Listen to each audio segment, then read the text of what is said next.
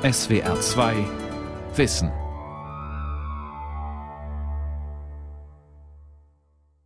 Mit dem Thema Autonomie gefordert über ein Prinzip der Demokratie. Wir alle wollen doch autonom und selbstbestimmt sein, als Bürger, als Wähler, als Mitglied einer Informationsgesellschaft, als Konsument, als Entscheider. Doch so einfach ist das mit der Autonomie nicht. Sie wird immer wieder gefordert, aber ebenso oft unmöglich gemacht. Harald Welzer, Soziologieprofessor, Direktor der Stiftung Zukunftsfähigkeit, beschreibt, warum und wie Autonomie bedroht wird. Autonomie. Was ist das eigentlich? Wir alle halten uns für autonome, also selbstbestimmte Persönlichkeiten. Aber wissenschaftlich ist Autonomie erstaunlicherweise ziemlich unerforscht. Also, ist sie eine persönliche Eigenschaft? Ist sie eine Fähigkeit, die man in bestimmten sozialen Situationen abrufen kann?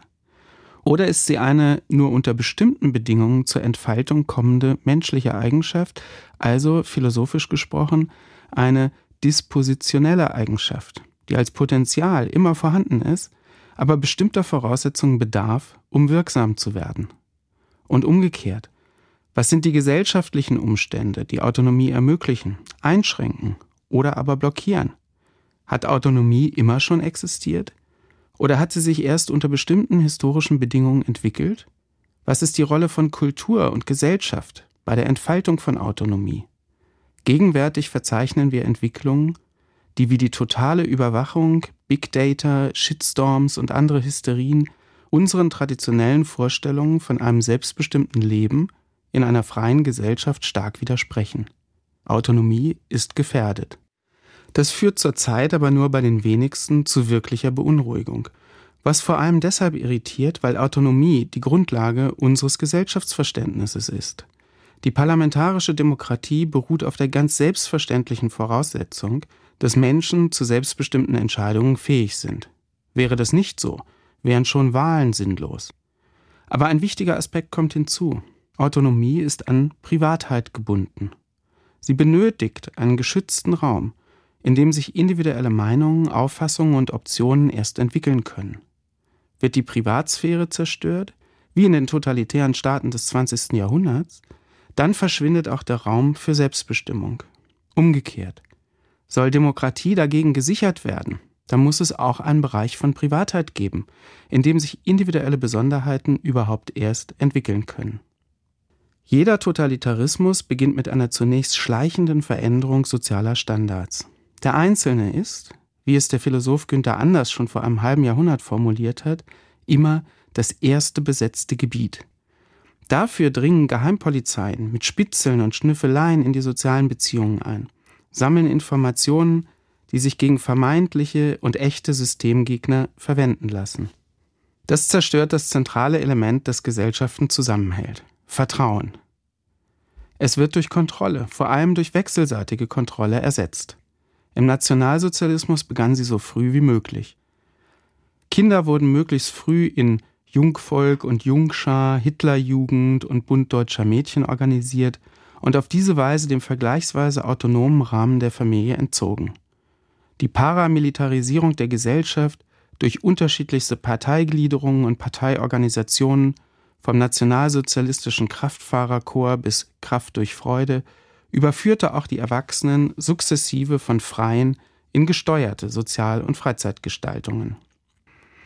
Die Abschaffung der Pressefreiheit, wie auch die gefühlte Allgegenwart geheimpolizeilicher Überwachung transformierten die intimen Sozialbeziehungen in zwei Richtungen. So, dass Konformität gelebt oder in der pausenlosen Existenz unter Beobachtung mindestens demonstriert wurde, und so, dass politische Debatten, Ängste, Befürchtungen etc. in den engsten Raum unkontrollierter Intimität verlegt wurden. So wird in verblüffend kurzer Zeit Sozialität ganz neu sortiert und formatiert. Der Stalinismus zerstörte die Sozialität durch die willkürlich wechselnde Definition dessen, wer gerade als gut bzw. als schlecht galt, als konform oder als kriminell. Auch hier wurde Vertrauen radikal zerstört. Die Wirkungen davon sind bis heute zu spüren. Im Stalinismus war Unberechenbarkeit das zentrale Herrschaftsmittel. Niemand konnte wissen, welcher Verwandte oder Kollege als nächstes entfernt oder getötet oder verbannt wurde. Dementsprechend konnte niemand aus seinem eigenen Verhalten heraus sicher sein, dass er sich nichts hatte zu Schulden kommen lassen. Tatsächlich war es konstitutiv für das System der Schauprozesse, dass sich Menschen für Dinge schuldig sprechen mussten, die sie entweder nie getan hatten oder die noch konform waren, als sie sie taten. Der Historiker Jörg Barbarowski fasst diesen Strukturwandel des Sozialen so zusammen. Im Bestreben der Bolschewiki, die Welt auf den Kopf zu stellen und Feinde aus ihr zu entfernen, wurden die öffentliche und die private Sphäre neu eingerichtet und nach repressiven Prinzipien geordnet. Die Suche nach Feinden, die Erzwingung von blindem Gehorsam und Konformität, die Mobilisierung von Zustimmung und Ressentiments und die Verbreitung von Furcht und Schrecken, das alles wurde zu einem Teil jener politischen Kultur, die stalinistisch genannt werden kann. Bei allen Unterschieden, beide Herrschaftssysteme bauen ihre soziale Macht auf die Destruktion autonomer, unkontrollierter Beziehungen zwischen den Menschen.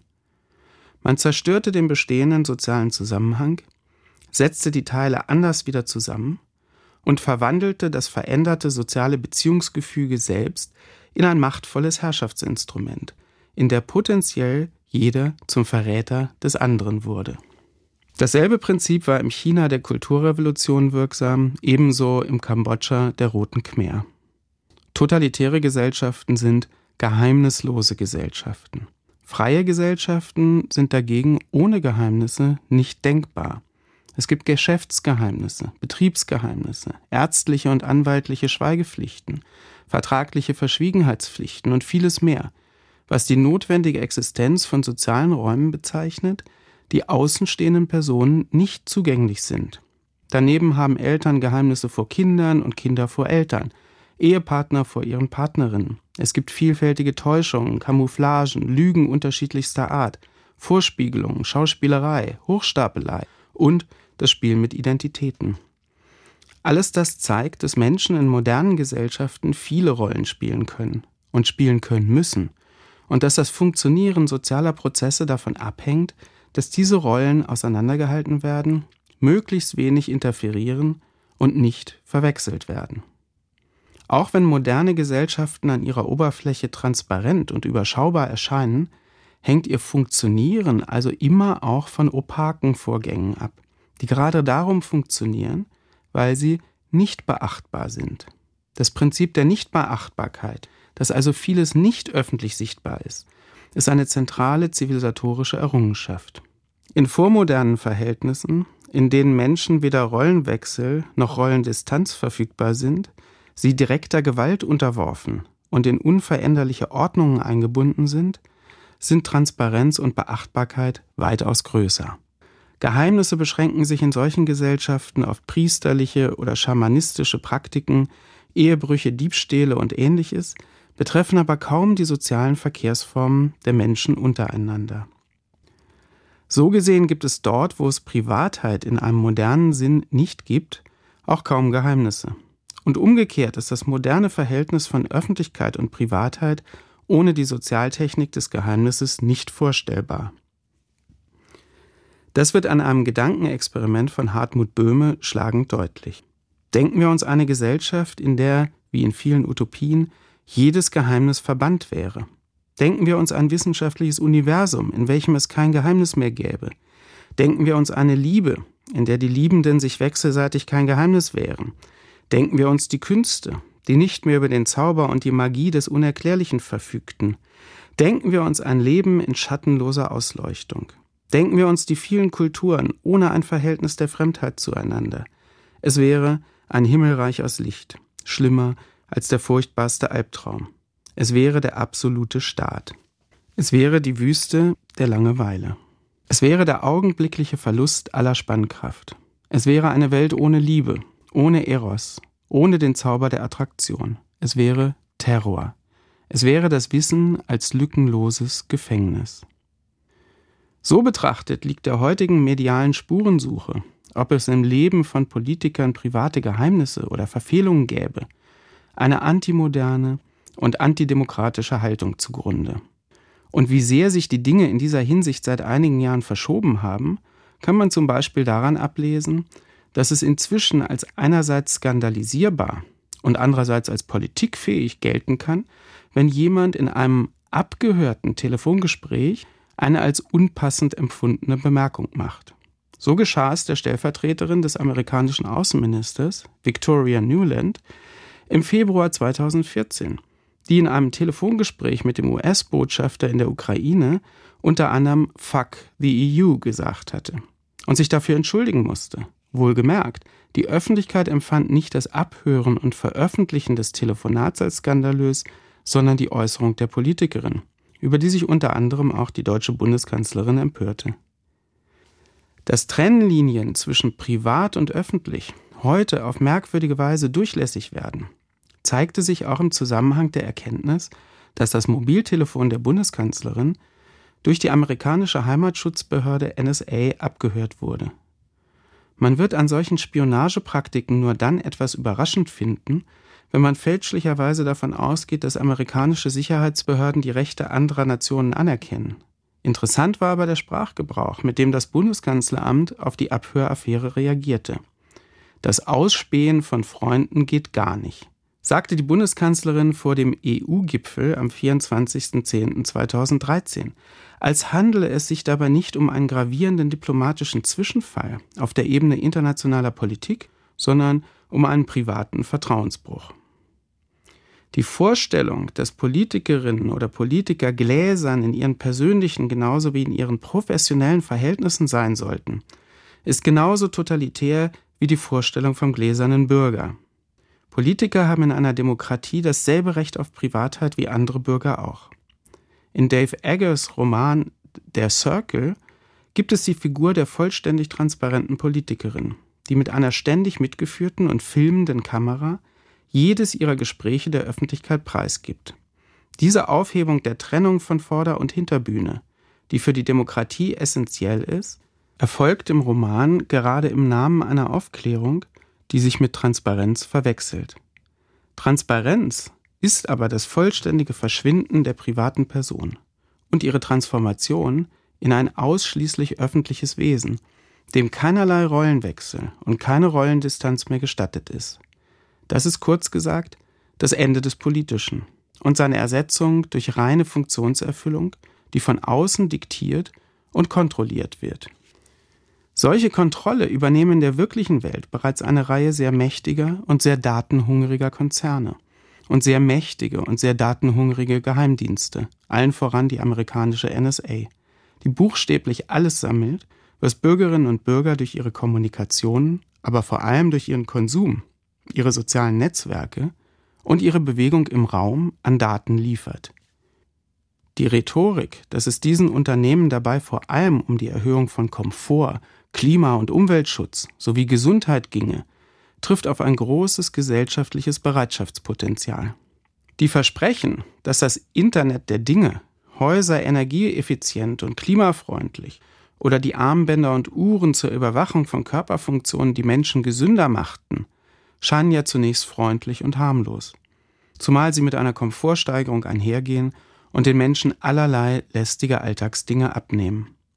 Nest etwa, ein Unternehmen, das Thermostate entwickelt und für 3,2 Milliarden Dollar von Google gekauft wurde, arbeitet intensiv an einem Smart Home, in dem die einzelnen technischen Elemente des Haushalts miteinander kommunizieren die Gewohnheiten der Bewohner lernen und die Gerätefunktionen daran anpassen. Der Kühlschrank weiß dann, wann die Milch voraussichtlich verbraucht sein wird und gibt automatisch die Bestellung für neue auf, während Heizung und Klimaanlage die Informationen der Wettervorhersage mit den Anwesenheitszeiten der Hausbewohner und ihren Gesundheitsdaten verbinden und die Raumtemperatur entsprechend regulieren. Google Now, ein Programm für Smartphones, überwacht den Aufenthaltsort der Bewohner permanent und übermittelt die Daten ans smarte Zuhause, das die Jalousien also länger geschlossen hält, wenn der Hausherr nach der Arbeit noch auf einen Sprung ins Bordell geht. Vermeintlich dient der Aufwand vor allem dazu, Strom zu sparen.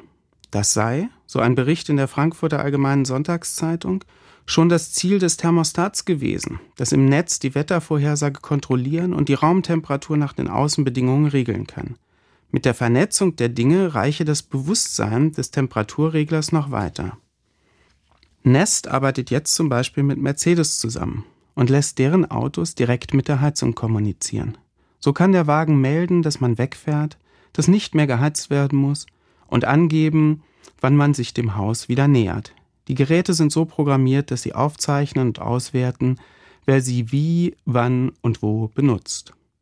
Man könnte sagen, nachdem sich in den vergangenen Jahrzehnten die Möglichkeiten der Überwachung der öffentlichen Existenz der Menschen mittels Kameras, Telefondaten, Kontobewegungen, sogenannten sozialen Netzwerken usw. So ständig erweitert haben, greifen Smart Homes, Cars und Watches nunmehr direkt auf die private Existenz zu, während, ich zitiere nochmals den Artikel aus der Frankfurter Allgemeinen Sonntagszeitung, Google mit Google Earth bereits seit Jahren öffentliche Plätze und Straßen überwachen und somit wissen konnte, wann Menschen Häuser verlassen, kann jetzt zusätzlich geprüft werden, wann welche Menschen welche Häuser verlassen und was sie in ihnen getan haben. Oder nehmen wir das Geld, jenes Abstraktum, das die Beziehungen zwischen den Menschen vor tausenden von Jahren revolutioniert hat, indem es etwas Gleiches zwischen alle Güter und Dienstleistungen geschoben hat, das sie bei allen Unterschieden verrechenbar macht und zugleich für die Handelnden nicht zurechenbar macht. Denn wann, wo, für welchen Zweck jemand sein Geld ausgibt, ist nicht zurückzuverfolgen, solange es sich um Bargeld handelt. Um diesen Missstand zu beseitigen, hat man bei Apple die Bezahlung per Smartphone entwickelt, ein Schritt, dem weitere folgen werden, bis das Bargeld abgeschafft ist und jeder Kaufakt in Echtzeit schon die Rechenschaft erstattet, wo man wofür Geld ausgegeben hat. Das wird die Anschaffung ethisch fragwürdiger Dienstleistungen und Dinge genauso kontrollieren, wie das Gesundheitsverhalten durch die besorgte Frage des smarten Barschranks, warum der Single Malt so schnell ausgetrunken wurde, wo doch die Apple Watch ohnehin schon einen erhöhten Leberwert gemeldet hat. Auf der Beschreibungsebene können wir hier von einer technisierten Erhöhung des Selbstzwangniveaus sprechen. Gerade da, wo der Geist stark, aber das Fleisch schwach ist, wie etwa bei selbstschädigendem Konsum von Alkohol, unterstützt die digitale Kontrolle die Durchsetzung des Selbstzwangs. Ein besonders bemerkenswertes Moment dieser Erhöhung des Selbstzwangniveaus liegt in der begleitenden Veränderung von Sozialverhältnissen, die als normal und erwartbar betrachtet werden. Wenn die meisten Menschen in Smart Homes leben, ihren Körperstatus kontrollieren und ihre Konsumbedürfnisse befriedigen lassen, bevor sie selbst wissen, dass sie sie schon haben, was ist dann mit denen, die das nicht machen? Gelten Smartness-Verweigerer als Klima- und Umweltfeinde und um ihre Gesundheit datenmäßig Unbekümmerte als asozial? Die verblüffende Bereitschaft, die Unterminierung des Privaten zuzulassen, wird durch ein argumentatives Quartett befördert, das Komfort, Sicherheit, Gesundheit und Umweltschutz ins Feld führt und damit exakt die Bedürfnisse, die auf der Skala der Bewohnerinnen und Bewohner reicher Gesellschaften weit oben rangieren. Dabei nimmt das Maß an Fremdsteuerung zu und Autonomie im selben Umfang ab. Denn es ist ja nicht nur so, dass jede vermeintliche Komforterhöhung durch die allfälligen Apps und Kontrollprogramme unablässig Daten liefern, sie entmündigen ja auch diejenigen, die sie so bereitwillig nutzen. Die eigene Urteilsfähigkeit wird durch den Blick auf den Bildschirm ersetzt, Informationen werden nicht mehr gesucht und angeeignet, sondern geliefert, nichts Zufälliges widerfährt dem modern Vernetzten noch. Sogar sein Schlaf wird überwacht.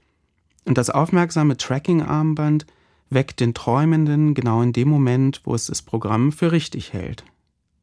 Die Autoindustrie arbeitet intensiv am autonomen Automobil, das einen ohne eigenes Zutun an ein vorgegebenes Ziel bringt. Google, Audi, Mercedes-Benz, alle haben sie solche Fahrzeuge in der Erprobung, wobei die Voraussetzung für ihr Funktionieren das Monitoring aller Bewegungsdaten aller Verkehrsteilnehmer ist. Wozu das gut sein soll, wo sowohl der öffentliche Verkehr als auch das Taxi bereits vor längerer Zeit erfunden worden sind, erschließt sich allerdings nicht. Alles dies schafft eine Infantilisierung der Lebenswelt, die verblüffend ist.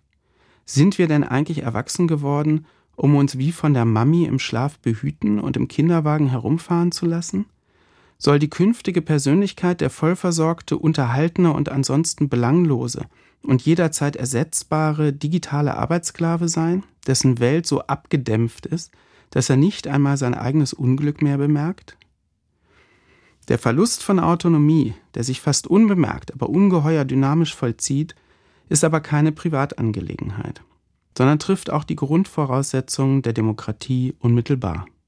Als Sphäre, in der Menschen tun und lassen können, was sie wollen, ohne dass eine Öffentlichkeit davon auch nur Kenntnis gewinnen könnte, bildet Privatheit jenen Seinsbereich, in dem sich Subjektivitäten bilden und entfalten, Persönlichkeiten entwickeln und Standpunkte einnehmen lassen, die es erst erlauben, als freier Bürger zugleich politisches Subjekt zu sein und Einfluss auf den öffentlichen Bereich, die Res Publica, zu nehmen. Die Existenz einer Privatsphäre bildet in diesem Sinn die Voraussetzung für die Existenz einer demokratischen Öffentlichkeit, die politisch mitgestaltbar ist. Darüber hinaus ist eine Kategorie des Privaten das Intime. Und viele Theoretiker sind zu der Überzeugung gelangt, dass es Formen der Selbstbejahung gibt, die für Menschen notwendig sind und die sie nur dann entwickeln können, wenn sie angemessene Beziehungen der Intimität zu anderen unterhalten. Solche Beziehungen sind Grundelemente des guten Lebens für den Menschen. So formuliert es der Philosoph Raymond Geuss. Solche privaten und exklusiven Beziehungen sind darüber hinaus die Voraussetzung, dass abweichendes Handeln möglich ist. Ohne die Intimität privater Beziehungen, ohne den unzugänglichen Raum der intimen Konspiration, kann es nur schwer Widerstand oder verbotene Hilfe geben, wenn die gesellschaftliche Entwicklung in eine totalitäre Richtung abzudriften droht. Transparenz und Konformität sind nahezu unausweichlich miteinander verschwistert. Darüber hinaus ist es vollkommener Unfug, Sicherheit und Freiheit gegeneinander auszuspielen. Denn in den entwickelten Demokratien leben wir heute nicht nur in der freiesten, sondern auch in der sichersten Form von Gesellschaft, die die Geschichte kennt. Steven Pinker hat in einer umfangreichen Studie gezeigt, dass in den demokratischen Ländern die Zahlen von Gewaltopfern bei weitem am niedrigsten liegen. Selbst im durch die beiden Weltkriege und zahlreiche andere, zum Teil äußerst brutale Gewaltkonflikte geprägten 20. Jahrhundert hat die relative Zahl von Opfern gegenüber früheren Zeiten deutlich abgenommen.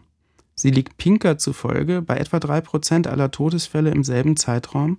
Für die wenigen Jahre des 21. Jahrhunderts konstatierte ein weiteres Absinken auf etwa ein Prozent. Die damit verbundene Zurückdrängung von Gewalt aus dem öffentlichen Bewusstsein hat weitreichende kulturelle Konsequenzen. Auch wenn die Medien jeden Abend das Gegenteil eines sinkenden Gewaltniveaus suggerieren, zeigt doch die in reichen Demokratien rasant gestiegene Lebenserwartung, die etwa einer Verdoppelung in einem Zeitraum von nur 100 Jahren entspricht, dass Freiheit und Sicherheit keineswegs Gegensätze sind, sondern einander gegenseitig voraussetzen und stärken. Schon allein deshalb sollte man allen Politikern und Vertretern von Sicherheitsorganen die Freiheitsrechte zugunsten von angeblich größerer Sicherheit einzuschränken beabsichtigen, entschieden Widerstand entgegensetzen. Werfen wir zur Illustration noch einen Blick zurück in die Geschichte. Europa bestand im 15. Jahrhundert aus etwa 5000 unabhängigen politischen Einheiten in Form von Fürstentümern und anderen Machtbereichen des Adels. Und jeder Fürst oder Baron hatte die rechtliche Verfügung über das Wohl und Wehe seiner Landsleute. Welches Maß an direkter Gewalt, also auch an beständiger Gefährdung der eigenen Sicherheit, das bedeutete, lässt sich an vielen Zeitzeugnissen ebenso ablesen wie an der seinerzeit niedrigen durchschnittlichen Lebenserwartung. Die meisten Bewohner solch kleinräumiger Herrschaftsbereiche waren der Willkür der Herren nicht anders ausgeliefert, als es heute noch in nach Herrschaftsclans organisierten Gesellschaften der Fall ist. Hier fehlte und fehlt das Prinzip der Gewaltenteilung das Rechtsstaatsprinzip ebenso wie die parlamentarische Repräsentation des Volkes oder eine unabhängige Presse und Gerichtsbarkeit. Hinzu kam, dass diese Staaten ständig durch äußere Konflikte und mangels eines auch nur halbwegs funktionierenden Gesundheitssystems von Seuchen bedroht waren. Man könnte die Aufzählung existenzieller Bedrohungen früherer Generationen noch eine Weile fortsetzen. Halten wir stattdessen fest, dass unsere Vorfahren verglichen mit uns in einer extremen Lebensunsicherheit, mit äußerst geringen individuellen Freiheitsspielräumen lebten. Die Etablierung von Rechtsstaaten mit demokratischen und freiheitlichen Verfassungen war aber weder ein historischer Zufall noch eine historische Zwangsläufigkeit, sondern ein mühevoll und unter großen Opfern erkämpfter und immer fragiler Zustand. Man muss sich diese Hintergründe vergegenwärtigen, um zu erkennen, dass das Maß an Autonomie, Freiheit und Sicherheit, das die Mitglieder moderner demokratischer Rechtsstaaten genießen, historisch nicht nur einzigartig, sondern auch geradezu unwahrscheinlich ist. Von den 200.000 Jahren Geschichte des Homo sapiens sind es, die athenische Demokratie eingerechnet, insgesamt bloß 400 bis 500 Jahre, in denen Demokratien geherrscht haben. Und auch das jeweils nur in einem kleinen Teil der Welt. Das macht insgesamt 0,25 Prozent der Menschheitsgeschichte aus, in denen Demokratie zumindest für einen kleinen Teil der auf der Erde lebenden Menschen herrschte. Vielleicht kann man sich daran die Kostbarkeit des zivilisatorischen Standards klarmachen, den wir in der Gegenwart genießen. Bei all den gravierenden Mängeln, die die heutigen Gesellschaften westlichen Zuschnitts immer noch haben. Und dieser Standard bedeutet eben die individuelle Erwartbarkeit von Ausbildung, sozialer Sicherheit, Rechtssicherheit, körperlicher Unversehrtheit und Unverletzlichkeit von Person und Eigentum. Solche Güter stehen in Verfassungen, weil sie nicht selbstverständlich sind. Wenn in Ländern wie Nordamerika, England, Frankreich oder der Schweiz schon viele Generationen nichts anderes als Demokratie erlebt haben, wenn man selbst in Gesellschaften wie der deutschen, die sehr spät auf den Pfad einer demokratischen rechtsstaatlichen Entwicklung eingeschwenkt sind, inzwischen auf mehrere Jahrzehnte demokratischer Entwicklung zurückblicken kann, dann mag das zu der Annahme verleiten, wir befänden uns in einem halbwegs stabilen Zustand der zivilisatorischen Entwicklung. Langfristig angelegte Betrachtungen von Geschichtsverläufen zeigen jedoch, wie verfehlt diese Annahme ist. Gesellschaften und ihre Ordnungen sind im Allgemeinen nicht stabil. Auch dass weder die weltgeschichtliche Zäsur von 1989 noch die Rückkehr in den Kalten Krieg von 2014 von irgendjemandem vorhergesehen wurden, sollte eine etwas demütigere Form der Geschichtsbetrachtung nahelegen. Autonomie und Freiheit sind zivilisatorische Errungenschaften, die niemals sicher sind. Was gegenwärtig durch die allgegenwärtigen Datensammlungen und Überwachungstechnologien geschieht, ist eine radikale Infragestellung unserer Autonomie und damit eine antidemokratische, ja antizivilisatorische Entwicklung, was man dafür angeboten bekommt, ist ein bisschen Bequemlichkeit, als hätte es gerade daran bislang in den reichen Gesellschaften gefehlt. Diese Dimension des Antizivilisatorischen, der gegenwärtigen Entwicklung, ist von den politischen Eliten noch gar nicht begriffen. Was sich hier als Umformatierung unserer Sozialverhältnisse, als Verschwinden des Privaten herausbildet, führt zur vollständigen Schutzlosigkeit des Individuums. Mit seiner Autonomie verliert es die Kontrolle über sich selbst. Die haben dann andere.